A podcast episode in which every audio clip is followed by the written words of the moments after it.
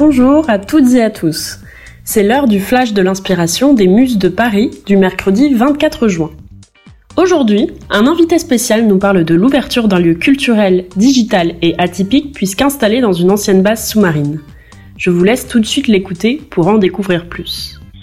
Bonjour Augustin de Cointet, vous êtes le directeur des bassins de lumière, le plus grand centre d'art numérique au monde, qui a ouvert le 10 juin à Bordeaux. Est-ce que vous pouvez nous en dire plus sur la naissance de ce projet et sur les événements en cours depuis son ouverture Bonjour Julie, euh, ici nous sommes effectivement dans un endroit absolument gigantesque et euh, qui effectivement quand on voit l'enveloppe extérieure est plutôt anxiogène puisqu'on est dans un ancien bunker de, de la Deuxième Guerre mondiale qui servait à abriter des sous-marins. C'est un énorme bâtiment qui fait 4 hectares au total et dans lequel l'eau rentre puisque c'est euh, là-dedans que les sous-marins venaient se mettre à l'abri pendant la guerre. Et on y présente justement quatre sujets particuliers deux expositions majeures, une sur Gustave Klimt et l'autre sur Paul Klee. On vous propose une réinterprétation absolument assumée, subjective, poétique et artistique des œuvres de Klimt. C'est-à-dire que c'est pas du tout un diaporama où on va poser les œuvres les unes à côté des autres, mais au contraire, on va prendre des œuvres qu'on va faire apparaître à un certain moment. Parfois, c'est des détails qui vont prendre la place.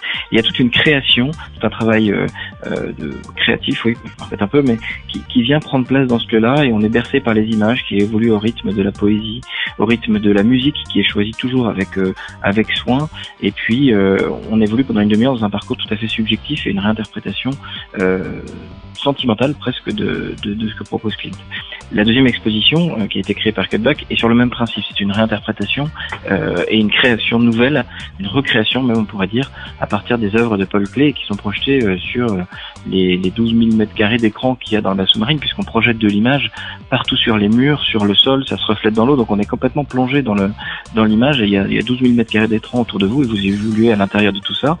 Et le travail sur Klee est parti du principe que Klee avait un travail extrêmement graphique, mais surtout un travail extrêmement musical. Quand on regarde une peinture de Paul Klee, on a presque l'impression d'avoir euh, des euh, les œuvres qui bougent autour de nous au, rythme de la musique. Et c'est ce ce principe qui a voulu euh, réinterpréter le studio Cutback en y associant comme musique une musique de Mozart.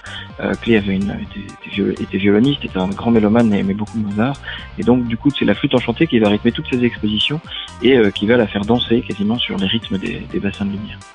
Donc la visite des bassins de lumière, c'est en fait quatre expositions dans un lieu absolument inédit où on est plongé dans l'image et ce sont bien quatre créations avec euh, quatre euh, voilà quatre prises à partie artistiques forts qui sont des regards soit sur des données euh, abstraites comme dans le cube ou alors sur des peintres comme Gustave Klimt ou Paul Klee dans l'ensemble des bassins. D'accord, merci beaucoup Augustin pour cet entretien et ces informations sur ce lieu fascinant. Je vous en prie, merci beaucoup.